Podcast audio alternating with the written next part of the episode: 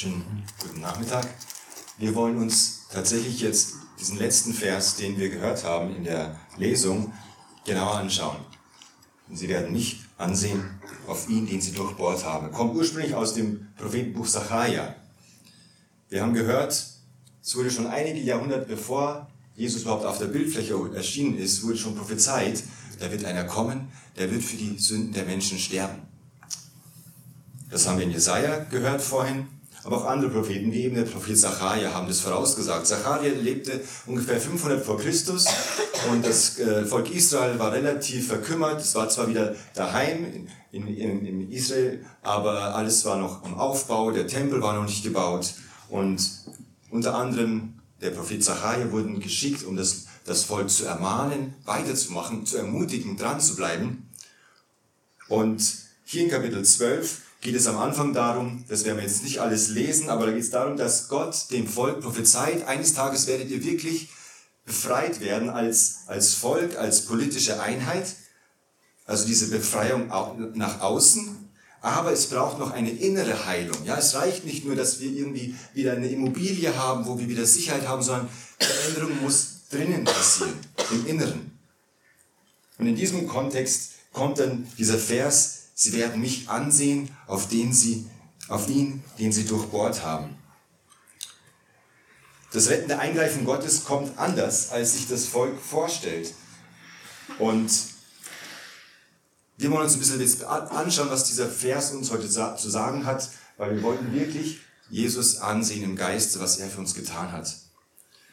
Kurz vorher, ein Vers vorher, lesen wir folgendes aber über das Haus David und über die Bürger Jerusalems will ich ausgießen den Geist der Gnade und des Flehens.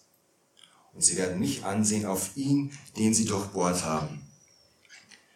Gott schenkt hier diesem Volk, was jetzt schon zu Hause ist, was steht hier? Einen Geist der Gnade und des Flehens. Das klingt ja erstmal nicht so begeisternd, ja. Gott wird es bewirken, dass wir anfangen zu, zu flehen, aber das ist eine tiefe Wahrheit. Äh, Paulus schreibt es auch im Römerbrief, Gott schenkt uns Gnade, damit wir umkehren können. Oder in anderen Worten schreibt Paulus, weißt du nicht, dass dich Gottes Güte zur Buße führt? Wenn wir in irgendeinem Aspekt unseres Lebens weiterkommen wollen, uns weiterentwickeln wollen, uns verbessern wollen, bedeutet das immer, dass ich einsehen muss, irgendwas läuft falsch, irgendwas läuft schief. Und dann muss ich im biblischen Sprachgebrauch gesehen Buße tun und etwas anderes tun. Ja, das, der ganze Bereich der Wissenschaft basiert ja darauf, dass ich eine These raushau und dann erstmal prüfe, ob das stimmt. Wenn nicht, muss ich es wieder wegmachen und muss neu überlegen. Wie viel wichtiger ist es in unserer Beziehung zu Gott, dass wenn wir zu ihm näher wollen, einsehen müssen, okay, vielleicht ist da einiges jetzt in meinem Leben, was nicht gut läuft und da brauche ich von Gott diesen Geist der Gnade und den Geist des Flehens, damit er mich darauf aufmerksam macht, was ich eigentlich brauche. Und Ostern ist so eine Zeit im Jahr, wo wir das wieder neu machen dürfen, weil wir merken, ja, der Winter geht mal schneller, mal langsamer geht er und dann blüht es wieder. Und wir nehmen das ja auch oft als, als Zeichen, dass etwas neu beginnt, nachdem alles irgendwie abgestorben war. Aber so ist es auch in unserem Leben mit dem Herrn Jesus. Wenn ich, wenn ich weiterkommen will, wenn ich ihm näher kommen will, möchte ich, muss ich immer mehr erkennen, ja, dieses Kreuz, das hast, hast du vielleicht schon ganz viele Jahrzehnte schon gehört. Du musst es immer wieder hören, dass Jesus am Kreuz gestorben ist für meine Schuld, damit ich leben kann. Und wir wollen es nicht nur so uns vorsagen, ja, das ist oft so eine Floskel, die wir benutzen, sondern wir wollen uns neu bedenken, was bedeutet das eigentlich? Und ich habe mir drei Punkte sind mir wichtig geworden, die wir uns anschauen wollen, wenn wir jetzt Jesus am Kreuz betrachten. Das erste ist die Exzellenz des Leidenden, habe ich es genannt. Wer war denn das, der da auf dem Kreuz hing, dem Zachariah da prophezeit hat? Als Jesus dort hängt am Kreuz, gibt es einige Leute, die ihn anschauen, betrachten. Da gibt es zum Beispiel diesen Hauptmann, der tatsächlich wirklich sagt, Dieser war in der Tat der Sohn Gottes. Er hat irgendwie die Exzellenz dieses Leidenden wahrgenommen. Der andere, ein Verbrecher am Kreuz neben ihm, der sagte, dieser hat nichts Unrechtes getan. Der hat auch verstanden, wer da am Kreuz hängt. Und in unserem Vers, Sacharja 12, Vers 10, finden wir was ganz Interessantes. Da steht, und sie werden mich ansehen auf ihn, den sie durchbohrt haben. Und das spricht Gott. Das klingt ja irgendwie komisch. Sie werden mich ansehen auf ihn, den sie durchbohrt haben. Einerseits sagt Gott von sich, dass er durchbohrt wird. Wie kann das sein? Aber andererseits unterscheidet er sich auch von auf ihn, den sie durchbohrt haben. Und es gibt einige äh, jüdische äh, Schriftgelehrten, die haben, die haben gedacht, ja, da hat sich wahrscheinlich irgendeiner vertan und haben den Text wieder geändert, weil das kann ja nicht sein, dass Gott durchbohrt werden kann. Durch das Neue Testament wissen wir, dass das kein Fehler ist, was hier steht, sondern dass es tatsächlich Gott war, der durchbohrt wurde und wir auf ihn, auf Jesus blicken, der für uns gekreuzigt wurde. Jesus ist dieser heilige Gott in Menschengestalt. Das können wir einfach gar nicht verstehen. Er ist zu den Armen gegangen, zu den Kranken, zu den Schwachen, zu den Verbrechern. Mit offenen Armen ist er zu ihnen gegangen, hat ihnen geholfen, hat sie geheilt. Diese Arme wurden jetzt ans Kreuz ausgebreitet. Und Jesus war ja der, der das ganze Universum geschaffen hat, die ganze Schöpfung ins Dasein gebracht hat. Er wird jetzt von der Krone seiner Schöpfung selber mit Nägeln durchbohrt. Das klingt erstmal nicht nach Exzellenz, nach Herrlichkeit. Aber bei Gott ist vieles anders, als wir denken. Da finden wir Freude im Leid. Da finden wir Hoffnung in der Sackgasse. Und da finden wir tatsächlich Hoffnung bei einem Menschen, der Gott in Person ist und an einem Kreuz hängt. Und wir können uns das gar nicht vorstellen. Das wäre, als ob wir hier auf der Autobahn einfach da die Leute hängen hätten. Und die Leute fahren oder gehen vorbei und sehen, da hängt einer, der wurde gerade zum, der wurde gerade äh, zum Tode verurteilt. Das war was ganz Beiläufiges damals. Ja, da wurde wieder ein Verbrecher verurteilt als war ein, ein Tod, den eigentlich nur Sklaven verdient haben, weil ein römischer Bürger, der war zu, zu hoch, um sowas erleiden zu müssen. Das war nur für die ganz Geringen. Wir können uns das gar nicht vorstellen, was Jesus da durchgemacht hat. Wir können uns das Ausmaß seiner Pein gar nicht wirklich, äh, gar nicht wirklich deutlich machen. Seine eigenen Leute waren es ja, die ihn dorthin gebracht haben. Ich möchte mal kurz von äh, Charles Spurgeon vorlesen wie er sich die Szene am Kreuz vorstellt. Er schreibt, Kommt mit mir, liebe Geschwister, auf den Schreckenshügel Golgatha, um die Todesqualen desjenigen zu betrachten, dessen Liebe zu den Menschen so ungeheuer groß ist. Dort am Querbalken blutet der menschgewordene Sohn Gottes. Wo die Dornenkrone sein Haupt durchbohrt, perlen rubinrote Tropfen ab. Von Händen und Füßen rinnt das Blut in Strömen. Sein Rücken eine einzige große Wunde.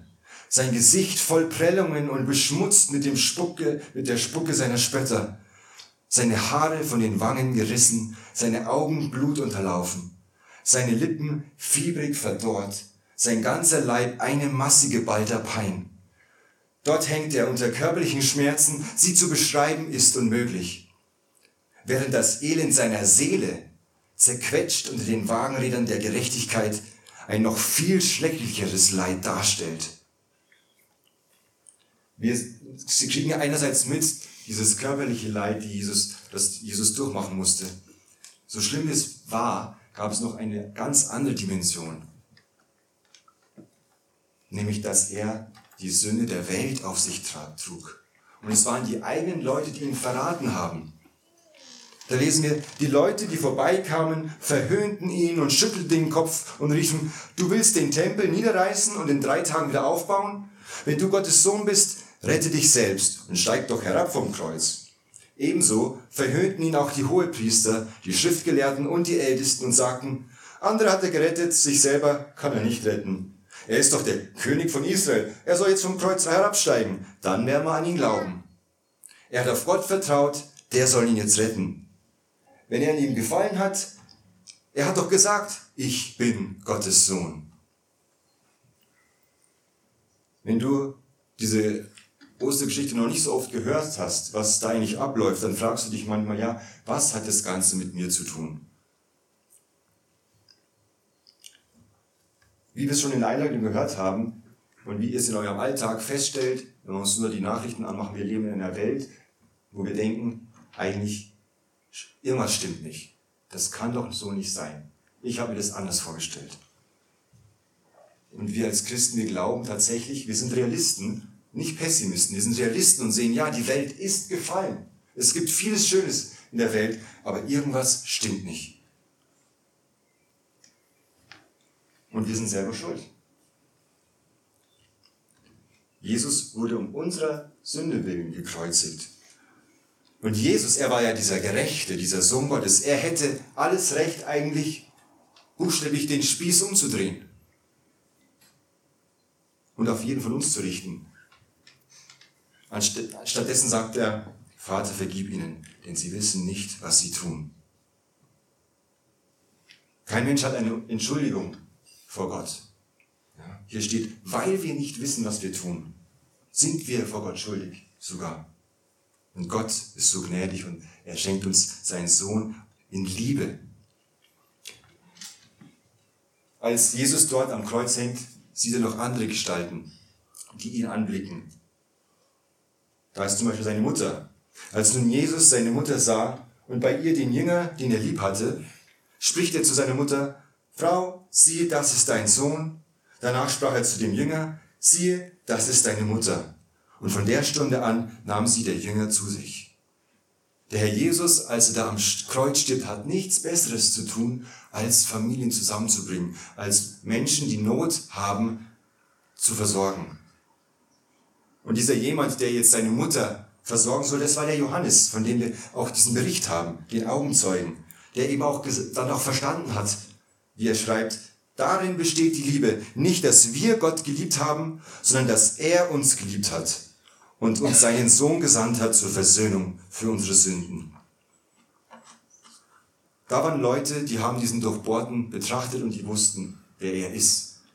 Manche vielleicht eher zufällig, manche aber, weil sie ihn hautnah miterlebt hatten. Aber was muss in den Zuschauern dieser Leute, was muss da in ihnen vorgegangen sein? In unserem Text in Zacharia, hier geht es nämlich weiter. Wir lesen nämlich von der Klage von den Zuschauern. Da lesen sie, da lesen wir, sie werden um ihn klagen, wie man um ein einziges Kind klagt. Und sie werden sich um ihn betrüben, wie man betrübt ist über den Erstgeborenen. Die Zuschauer sehen diesen Durchbohrten und sie sind am Klagen und am Wehklagen und am Heulen betrübt. So war es auch bei der Kreuzigung. Da lesen wir in Lukas, als alles Volk, das dabei war und zuschaute, sah, was da geschah, schlugen sie sich an ihre Brust und kehrten wieder um. Hier in diesem Text lesen wir davon, dass diese Trauer ist wie um einen Erstgeborenen. Das ist auch was, was man sich kaum vorstellen kann. Jemand, der ein Kind verliert, was für, für eine große Trauer muss das sein? Und im Alten Testament wurde das als Beispiel genommen, wenn tiefe Trauer ausgedrückt werden sollte. Dann wurde gesagt, wir trauern wie, wie um einen Erstgeborenen, den wir verloren haben und wir ziehen symbolisch Sack und Asche an, weil wir so am Boden zerstört sind. Das Interessante ist, der gleiche Johannes schreibt auch, dass Jesus seinen eingeborenen Sohn geschickt hat, seinen einzigen, seinen erstgeborenen Sohn, damit wir gerettet werden können, damit wir nicht verloren gehen müssen, sondern dass wir gerettet werden können. Er, ist dieser Erstgeborene. Und in der Bibel, wenn man das liest, gerade im, ersten Buch Mose, da, da kriegen wir auch mit, dass Gott auch immer anders handelt, als wir denken. Eigentlich darf der Erstgeborene erben. So war das damals einfach Sitte.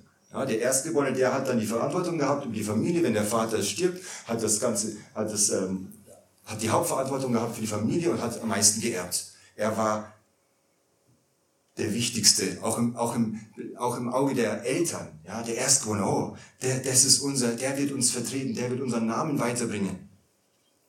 In der Bibel lesen wir ganz oft aber, dass Gott es umkehrt. Ja, wir lesen von Jakob und Esau wo Esau sein Erstgeburtsrecht abgibt. Wir lesen von Josef und seinen Brüdern, und dass Josef der liebste Sohn von seinem Vater ist, obwohl er nicht der Erstgeborene ist.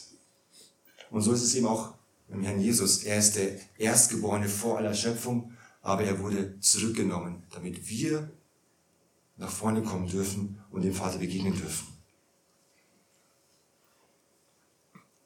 Die Bibel spricht ja davon, dass so ein Tausch stattfindet. Am Kreuz, da hängt der Gerechte, der absolut perfekt ist. Und im Glauben an ihn darf ich ihm meine Sünde geben und er gibt mir seine Gerechtigkeit. Martin Luther nennt es den fröhlichen Wechsel. Ja. Auch so tragisch dieses Kreuz ist, letztendlich ist es ein fröhlicher Wechsel, ein Grund zur Freude, weil wir frei werden dürfen. Man sagt ja oft so, vielleicht auch gerade, wenn, äh, wenn man zum, zum, zum, zum Psychiater muss, mit Leuten, die Schuldgefühle haben, dass man diese Schuldgefühle loswerden muss, ja, dass die nicht echt sind. Aber vielleicht ist die einfachste Lösung, dass die Schuldgefühle, die wir manchmal haben, da sind, weil sie einfach auch wirklich sind und stimmen. Aber wir dürfen diese Schuld abgeben beim Herrn Jesus. Wir dürfen ans Kreuz gehen und sagen, Herr, vergib mir.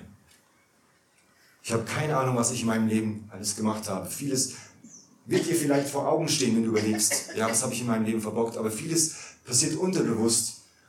Und wir dürfen froh sein, dass wir dem deswegen auch sagen dürfen, ja, auch weil ich nicht weiß, was ich getan habe, darf ich es dir geben.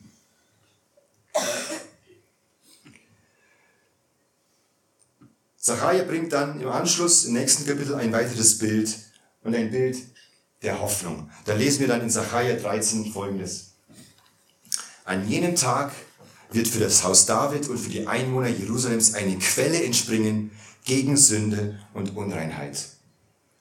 Ja, diese Leute, sie werden klagen und sie klagen tatsächlich auch über ihre eigene Schuld, aber, dieses Bild ist so schön, irgendwann wird Gott eine Quelle heraussprudeln lassen, gegen Sünde, gegen Unreinheit und Vergebung schenken. Die Gefahr, in der wir oft stehen, ist, dass wir nur immer auf, unsere, auf uns selbst gucken, was alles falsch läuft und wo ich irgendwie verbockt habe und versage. Aber im Blick auf das Kreuz muss genau das passieren, dass ich wegschaue von mir auf das, was Christus getan hat. Äh, Charles Spurgeon hat weiterhin äh, in einer Predigt zu diesem Text auch geschrieben, Deine Rettung hängt nicht von deinen Tränen oder Gefühlen ab. Deine Rettung hängt nicht von deinen Tränen oder deinen Gefühlen ab, sondern von dem, den du durchbohrt hast. Schau nicht einmal auf deinen Glauben, sondern auf das Objekt deines Glaubens. Betrachte ihn genau und vertrau und dein Herz wird gebrochen werden und wie Wasser vor dem Herrn ausgeschüttet werden. Das ist so befreiend, dass ich nicht weiß, es, ist nicht mein, die Größe meines Glaubens, die mich rechtfertigt vor Gott, sondern es ist der, das Objekt des, meines Glaubens, also der, an den ich glaube. Seine Größe ist es, die mich retten kann. Deswegen ist es so wichtig, Jesus so in den Mittelpunkt zu stellen und von mir wegzuschauen, weil alles, was ich bei mir sehe, ist nur schwarz. Und deswegen schaue ich auf Jesus, weil er herrlich ist und er die Macht hat, alles zu vergeben. Es gibt ein Lied, ähm, was ich äh, ein bisschen zu äh, kurzfristig vorgeschlagen habe, ob wir das nicht heute singen konnten, ähm, aus dem 18., aus dem 19. Jahrhundert. Da äh, heißt es, wer Jesus am Kreuze im Glauben erblickt, wird heil zu derselbigen Stund. Drum blick nur auf ihn, den der Vater geschickt, der einst auch ward für dich verwund. Dein Meinen und deine Gebete sind's nicht, wodurch du mit Gott versöhnt wirst. Das Blut deines Heilands befreit vom Gericht. Er ist's, der mit Gnade dich krönt. Es sind nicht unsere eigenen Verdienste, es ist nicht mein eigener, mein Zusammenreißen, sondern Jesus selber. Er trug diese Dornenkrone damit ich eine Gnadenkrone bekommen kann. Wir haben also diese drei Punkte. Wenn wir Jesus begegnen wollen und erfahren wollen, dann müssen wir zum Ersten erkennen, wie groß er ist, wie heilig er ist. Und wenn du ihn noch nicht kennst, dann lerne ihn kennen, lese in der Bibel, frag die Leute, wie Jesus ist. Nicht nur, wie er war damals, sondern auch in dem persönlichen Leben, weil dort will er ja sein. Wir müssen die Exzellenz von Jesus kennenlernen, aber auch dann noch viel mehr das Ausmaß dessen, was er für uns erlitten hat.